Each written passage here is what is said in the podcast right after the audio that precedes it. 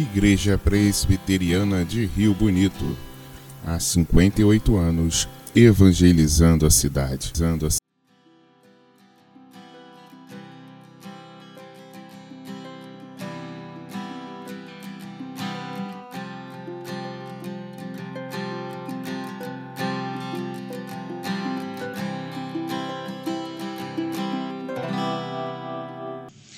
Igreja do Senhor Jesus, ela é referida nas escrituras como a noiva de Cristo.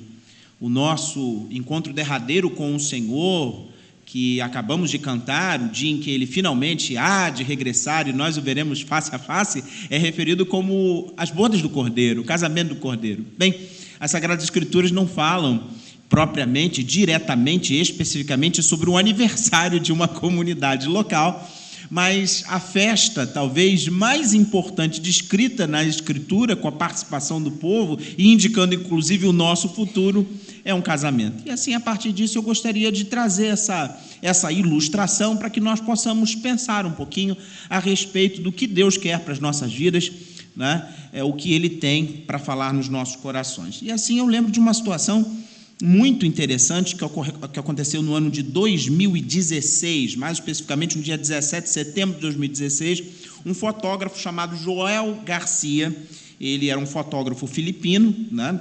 e ele postou uma imagem ah, nas suas redes sociais que acendeu uma discussão. Hoje em dia está na moda, né? treta na internet, e ele colocou lá uma foto que trouxe uma, uma discussão muito intensa. E qual era a discussão? A situação era, era simples. Ele, um fotógrafo profissional, tinha ido num casamento e você sabe aquela hora do casamento, aquela hora mais importante em que finalmente o padre, o pastor, o sacerdote, seja lá quem estiver fazendo o casamento, diz assim: pode beijar a noiva. Não tem esse momento tão esperado, tão aguardado? Aí o fotógrafo profissional vai, prepara, ajeita a câmera, tudo, tem aquele enfoque, tem aquela simetria, o contato das mãos no rosto, aquela coisa bonita, e quando de repente ele vai tirar a foto, alguém pega o seu celular, que hoje todo mundo leva celular para tudo quanto é lugar, e tira uma foto. Mas coloca o celular na frente da câmera do fotógrafo profissional. E ao invés dele fotografar o beijo, ele fotografa a câmera tirando, a câmera de celular tirando a foto. Ou seja, aquele casal não ia ter a foto tão importante do álbum de casamento no seu álbum de casamento. Aquele convidado, ele acabou atrapalhando o registro de uma das memórias daqueles noivos. Aquele convidado, ainda que na sua boa intenção, ele acabou atrapalhando a festa. As Escrituras, como eu já me referi no início aqui, falam da relação de Deus e seu povo como uma relação de um casamento. Né? Então eu queria convidar você a vir junto comigo para um trecho do Novo Testamento que está no Evangelho de João, no capítulo 3, do versículo 22 ao versículo 30. E esse texto vai nos ajudar a compreender o que Deus quer no nosso coração, o que Deus quer para a nossa vida, a respeito da nossa participação nessa festa. João capítulo 3, verso 22 ao verso 30. Como é que o nosso Senhor quer que você participe dessa festa, que é o aniversário da Igreja Presbiteriana do Rio Bonito, e não somente a nossa igreja local, mas a festa do reino como um todo, a igreja do nosso Senhor Jesus. Evangelho de João, capítulo 3, verso 22 ao verso 30. Você que está em casa, você que onde você estiver também, não deixe de abrir a sua Bíblia junto comigo, tá? E permaneça com a sua Bíblia aberta até o final dessa reflexão. E assim diz a Sagrada Escritura no Evangelho de João, capítulo 3, a partir do verso 22, que eu começo a ler, dizendo: Depois disto, foi Jesus com seus discípulos para a terra da Judéia e ali permaneceu com eles e batizava. Ora, João estava também batizando em Enon, perto de Salim, porque havia ali muitas águas e para lá concorria o povo e era batizado pois João ainda não tinha sido encarcerado. Ora, entre os discípulos de João e um judeu suscitou-se uma contenda com respeito à purificação. E foram ter com João e lhe disseram: Mestre, aquele que estava contigo além do Jordão, do qual tens dado testemunho, está batizando e todos lhe saem ao encontro. Respondeu-lhe João: O homem não pode receber coisa alguma se do céu não lhe for dada. Vós mesmos sois testemunhas de que vos disse: Eu não sou o Cristo, mas fui enviado como seu precursor. O que tem a noiva é o noivo, o amigo do noivo que está presente e o ouve. Muito se regozija por causa da voz do noivo, pois esta alegria já se cumpriu em mim. Convém que ele cresça e que eu diminua. Vamos orar? Espírito Santo de Deus, a igreja é tua, o servo é teu, a palavra é tua. Por isso que seja o Senhor a falar, para a glória do teu nome, em nome de Jesus. Amém. O texto que nós acabamos de ler, ele descreve um impasse entre os discípulos de João Batista. No primeiro ano do ministério é, de Jesus, depois da semana da Páscoa, depois de conversar com Nicodemos sobre o novo nascimento, está aí o contexto de João capítulo 3, ah, Jesus ele deixou Jerusalém, ele foi para a zona rural da Judéia, em algum lugar próximo ao Rio Jordão. Os discípulos foram com ele, e segundo nós lemos nos evangelhos sinóticos, não era propriamente Jesus quem fazia os batismos, na verdade eram os seus discípulos quem batizavam. Jesus mesmo não batizou ninguém. Mas aqui o ministério paralelo de João e de Jesus estava parecendo confundir os discípulos de João Batista. Aqueles discípulos acabaram entrando numa discussão com um judeu sobre a questão da purificação. Talvez eles tenham defendido a superioridade do batismo que João Batista fazia né, com relação ao batismo de Jesus. Seja quais tenham sido os detalhes daquela discussão, porque o texto não entra nos detalhes exatamente do que, que eles discutiram, ah, aqueles é, discípulos, eles levaram o assunto, levaram um problema ao seu mestre, levaram a João e falaram: Olha, aquele que estava com você lá do outro lado do Jordão, você tem falado bem dele, ele está batizando, está todo mundo indo atrás dele. É possível, gente, nós imaginarmos três ideias na mente daqueles irmãos, daqueles homens, daquelas, daqueles discípulos de João Batista. Primeiro, eles estavam com ciúme, eles estavam com raiva. Percebe comigo no texto, eles sequer falam o nome de Jesus, perceberam? Aquele que estava lá, do outro lado, né? Quando a gente não está com raiva de alguém, né? A gente fala, sabe aquele fulano? A gente não, nunca fala o nome, né? Então, aquele que estava lá do outro lado. Segundo, se não for raiva, parecia que eles não estavam contentes com João Batista. Por quê? Porque João Batista testemunhava de Jesus. Então, como havia aparecido um ministério paralelo, eles olham para João Batista e parece que eles não concordam que, que o senhor está falando dele? O senhor fica falando bem dele? Não faz sentido isso, o senhor ficar falando bem dele, se ele agora está fazendo a mesma coisa que o senhor faz. Uma terceira possibilidade para a gente pensar é, é, é que quando eles dizem assim: olha só, todos estão indo a ele. Parece que os discípulos de João Batista estão dizendo assim para Jesus, se a gente for interpretar. Daqui a pouco, João, não vai sobrar ninguém para você. Vai todo mundo correr para lá e você não vai ter mais discípulos. Aqueles homens não conseguiam entender e o seu mestre João explicou de uma forma nobre, simples, mas muito nobre. Ele disse o seguinte: Eu não posso usurpar, eu não posso tomar algo que não me foi dado. E aí ele recorre a uma ilustração básica. A situação dele é como se fosse um noivo, um padrinho num casamento. João não era o noivo, ele era o amigo do noivo.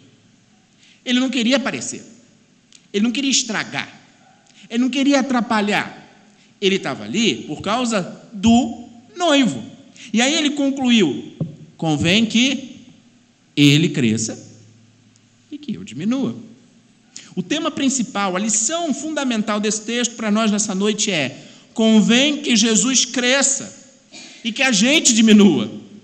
O certo é que Jesus apareça e a gente fique fora de foco. A vontade de Deus é que Jesus seja anunciado e nós sejamos meramente seus instrumentos. Convém que ele cresça, que eu, que você, que a igreja, no sentido instituição, diminua e Jesus apareça.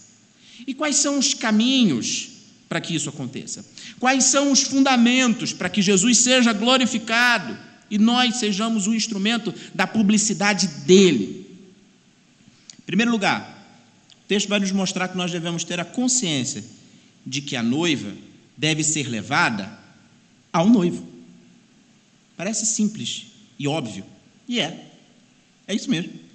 O texto é muito claro. A noiva deve ser levada ao noivo. É o que João diz. O que tem a noiva é o noivo. Jesus ele havia sido batizado pelo seu primo, João, chamado de Batista, porque fazia batismos.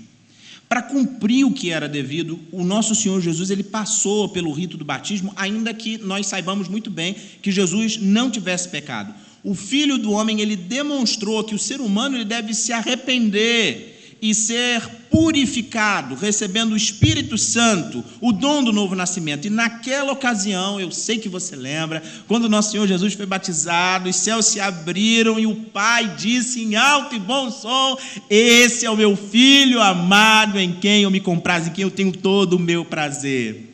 Você vai lembrar que naquela ocasião o Espírito Santo de Deus desceu sobre Jesus em forma de pomba. Ali a Trindade divina, Pai, Filho e Espírito Santo se manifestaram de forma inequívoca, demonstrando a autoridade do Messias, Jesus, o escolhido, o Cristo, aquele que veio para salvar. E os discípulos de João, que estavam obviamente com o seu mestre, viram aquela cena e o próprio João testemunhou disso várias e várias vezes. A graça e a verdade vieram por meio de Jesus. Você vai lembrar que João disse que ele não era sequer digno de desatar as sandálias de Jesus. Ele disse que Jesus já existia antes dele. E assim, João Batista testemunhava: Eis o Cordeiro de Deus que tira o pecado do mundo. O Novo Testamento ele chama a igreja de a noiva de Cristo e a noiva pertence ao noivo, não nos pertence. Nós mesmos, inclusive, fazemos parte do corpo que é a noiva, que pertence ao noivo. Por isso, todo louvor, toda glória, toda honra devem ser dados a Jesus. Ele é o noivo, ele é o destaque, ele é o principal. É Ele quem deve sobressair. E assim, irmãos, aplicando essa verdade, é duro ter que dizer que viver pela igreja é adultério. Viver pela igreja é adultério. Amar mais a igreja do que a Jesus é cobiçar o que não nos pertence Colocar a igreja em primeiro lugar e fazer um ídolo para colocar no lugar de Jesus é pecado. Quem morreu pela noiva, quem deu a sua vida pela noiva, foi Jesus. E morrer de novo pela igreja é tentar ocupar o lugar de Jesus. Matar-se pela igreja é idolatrar a si mesmo e querer uma honra que pertence somente a Jesus. Jesus é o Salvador da igreja. E as pessoas devem ser levadas a Ele. A nossa pregação, a nossa vida, tudo que somos, tudo que fazemos, deve encaminhar as pessoas para Jesus. Em primeiro lugar, nós precisamos ter a consciência de que a noiva deve ser levada a um noivo porque pertence ao noivo. Convém que ele cresça e eu diminua. Como? Levando a noiva ao noivo. Segundo lugar, o texto vai nos ensinar que é fundamental a gente entender que o amigo do noivo deve estar presente e ouvir o noivo. O amigo do noivo deve estar presente e ouvir o noivo. João ele respondeu aos seus discípulos: O homem não pode receber coisa alguma que do céu não lhe for dada. Ele respondeu assim porque ele tinha a consciência de quem era e de qual era a sua missão. A vontade de Deus, irmãos, ela é perfeita e Deus tem um lugar para cada um de nós. No seu plano de salvação, ele nos concedeu dons e talentos para estar diante dele.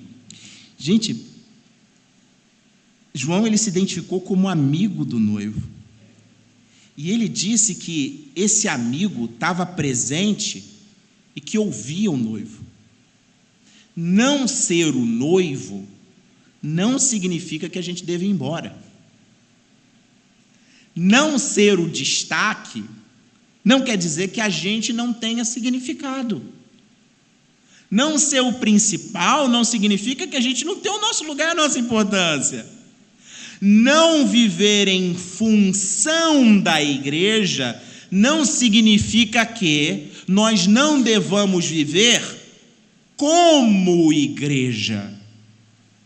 Não morrer pela igreja não significa que, em alguns momentos, nós vamos passar por certas aflições, ou certos desafios, ou mesmo fazer certas opções, tomar decisões, porque nós queremos ser igreja. Nós somos chamados a ser amigos do noivo, a ter intimidade com o noivo. A pregação de João Batista dizia de forma clara: arrependei-vos, porque está próximo o reino de Deus.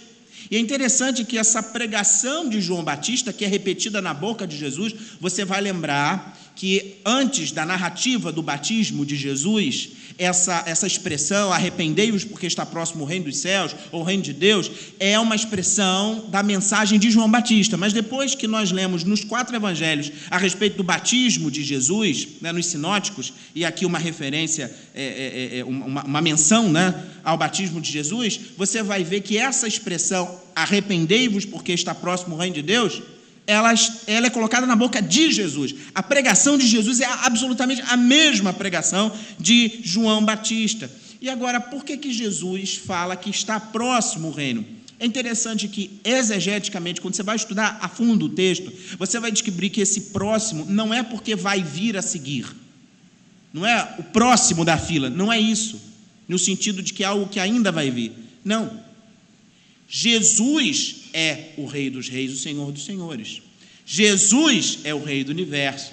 À luz do texto do Evangelho de João, Jesus é o Verbo que se fez carne e habitou entre nós, cheio de graça e de verdade, nós vimos a sua glória, glória como a do unigênito do Pai significa que o próprio Jesus, sendo o Rei, chegou próximo de nós, está próximo a nós. O reino foi aproximado de nós, o Rei está próximo de nós, e isso indica que eu e você devemos ter intimidade com Jesus, devemos ter amizade com Jesus, somos chamados a ser amigos do noivo que é Jesus. Mas como é que se dá essa intimidade? O que, que é essa amizade? Segundo João Batista, ser amigo do noivo é estar presente e ouvir o noivo. Ouvir o noivo, ouvir nas Escrituras, tem o sentido de fazer a vontade, obedecer. No caso, ser amigo de Jesus é ouvir e obedecer a Jesus, é atender a Jesus, é fazer como Jesus. Jesus, ele tem intimidade com o Pai, ele e o Pai são um, e você vai lembrar que o próprio Jesus disse aos discípulos, na noite anterior a que ele entregou a sua vida por nós: Vocês são meus amigos se vocês fizerem o que eu mando fazer. E é interessante que esse Jesus, que tinha tamanha intimidade com o Pai, certa vez disse: A minha comida e a minha bebida são fazer a vontade do Pai.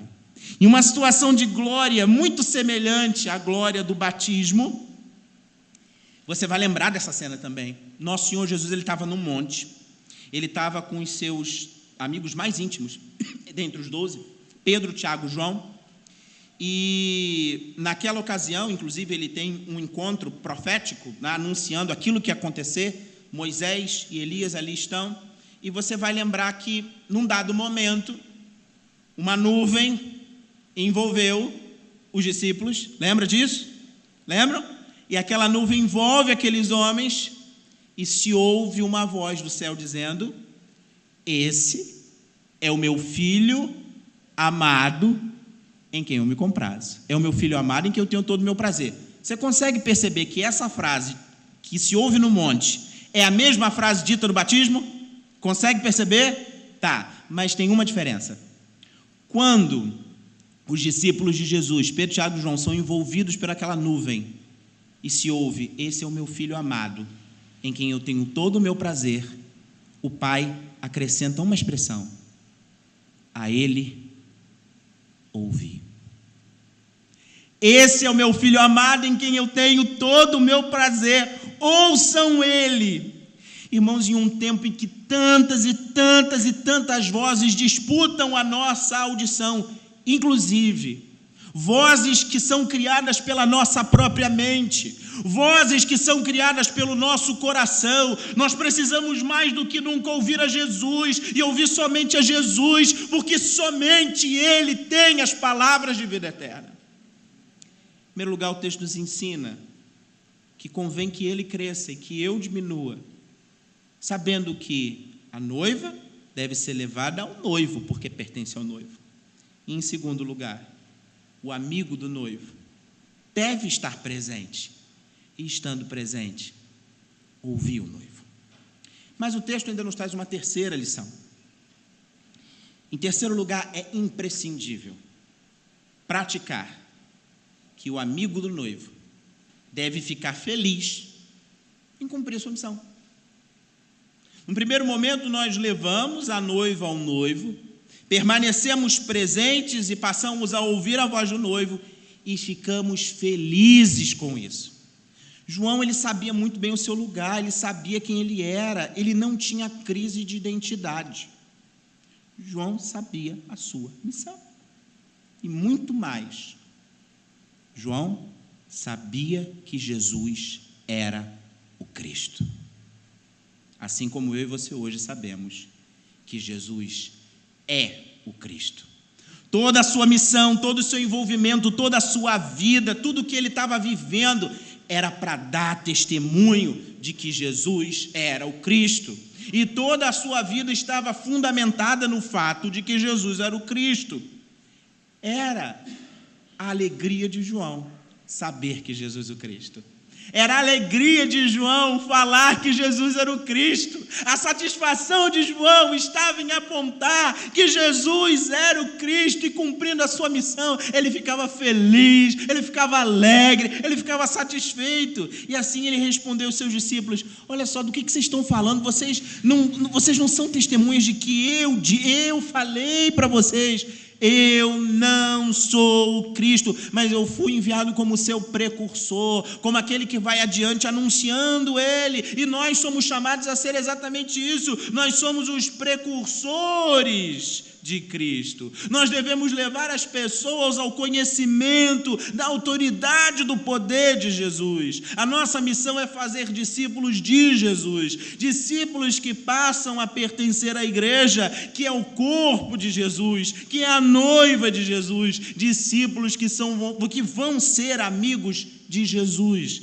discípulos que vão guardar todas as coisas que ele nos ordenou, e esses discípulos vão ser batizados em nome do Pai, do Filho e do Espírito Santo. Nós somos precursores porque nós somos anunciadores de Jesus, da sua vida, da sua morte, da sua ressurreição e do seu retorno em glória, porque ele vai voltar. E João Batista então responde aos seus discípulos: o amigo do noivo, que está presente e o ouve, muito se regozija por causa da voz do noivo, pois esta alegria, ela já se cumpriu em mim. A alegria do amigo do noivo está na felicidade do noivo, no prazer do noivo, em ouvir o noivo.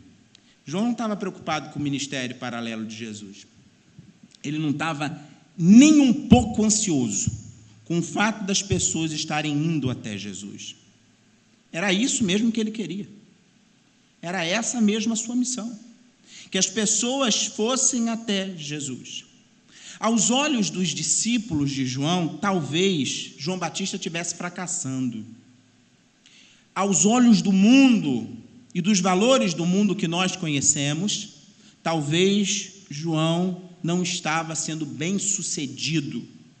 À luz do senso comum, talvez ele fosse um fracassado. Mas não era esse o objetivo que João Batista devia perseguir. Não era esse o sucesso que ele devia alcançar. Não era seguidores para ele, mas seguidores para Jesus. João responde indo na contramão do senso comum. João responde contrariando a expectativa dos seus discípulos e diz: Minha alegria está completa e o prazer se cumpriu. Meu cálice de alegria realmente transbordou.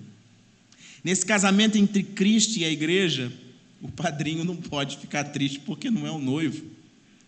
Ele está presente para se certificar de que vai dar tudo certo. E ele fica satisfeito com o sucesso do casamento.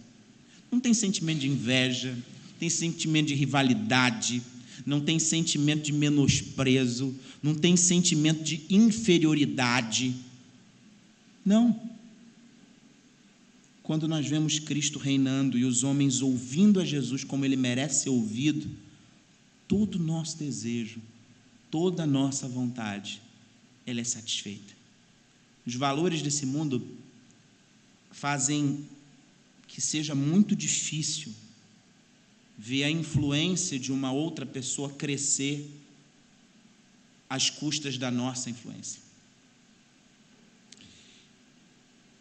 À luz dos valores desse mundo, é muito difícil nós vermos alguém que ajudamos ou que de alguma forma trabalhou conosco ou que a quem ensinamos alguma coisa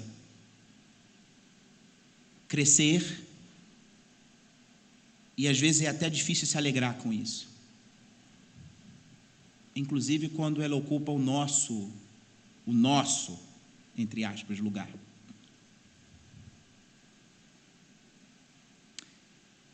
Não é isso que o nosso Deus nos ensina. João se sentia feliz em ver o ministério de Jesus se estabelecendo, porque era essa a sua missão. Era esse o significado da sua vida, e eu quero lhe perguntar hoje: qual tem sido o motivo da sua vida? Qual tem sido o significado da sua vida? Você tem se sentido satisfeito com o propósito que Deus deu a você? Ou você está se sentindo insatisfeito com o propósito que você deu para a sua vida?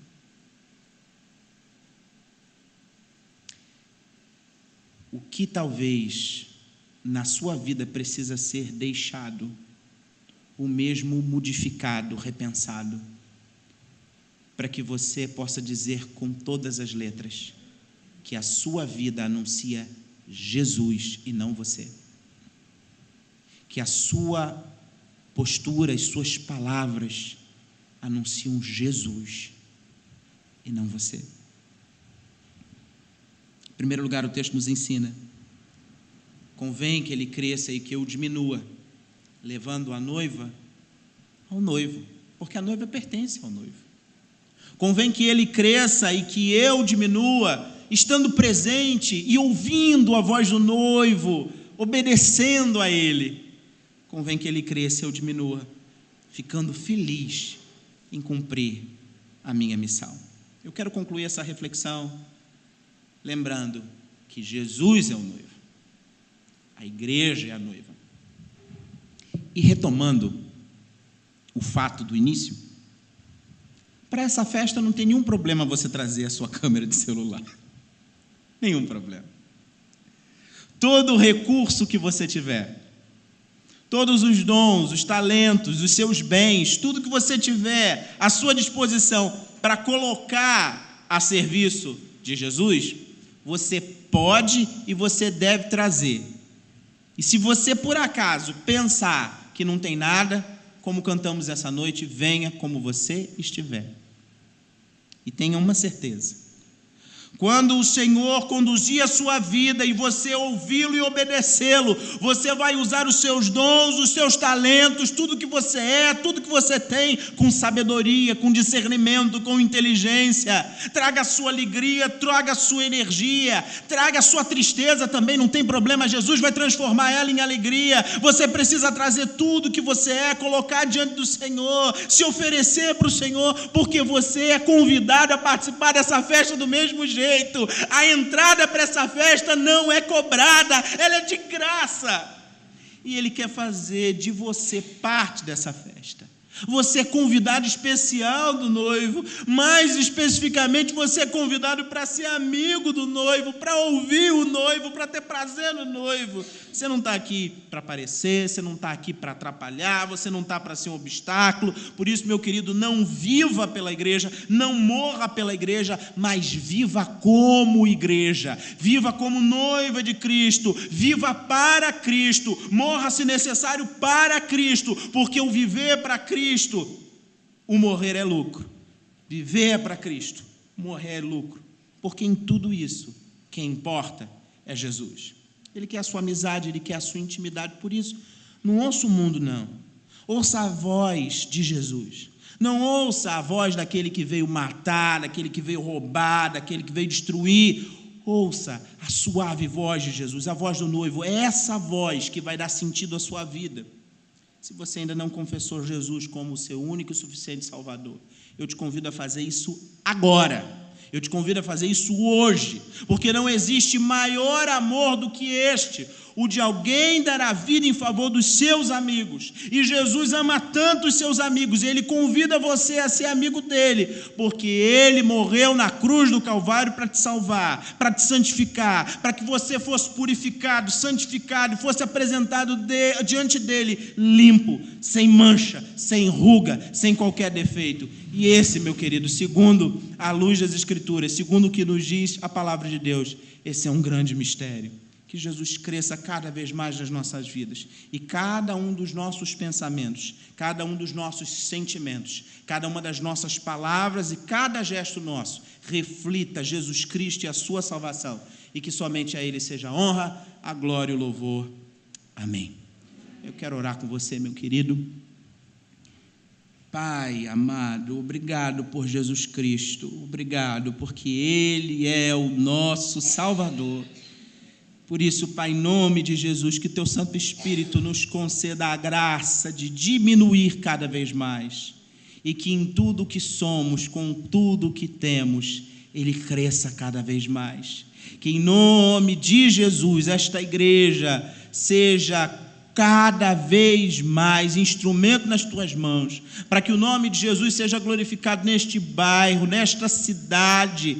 Que em nome de Jesus ele transforme muitas vidas ainda neste lugar e muitos se tornem amigos de Jesus, salvos por Jesus, até o dia em que todos nós veremos o nosso Senhor no dia das bodas do Cordeiro, quando eternamente reinaremos com Jesus.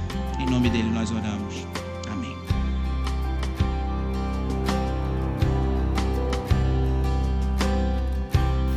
Igreja Presbiteriana de Rio Bonito. Há 58 anos, evangelizando a cidade.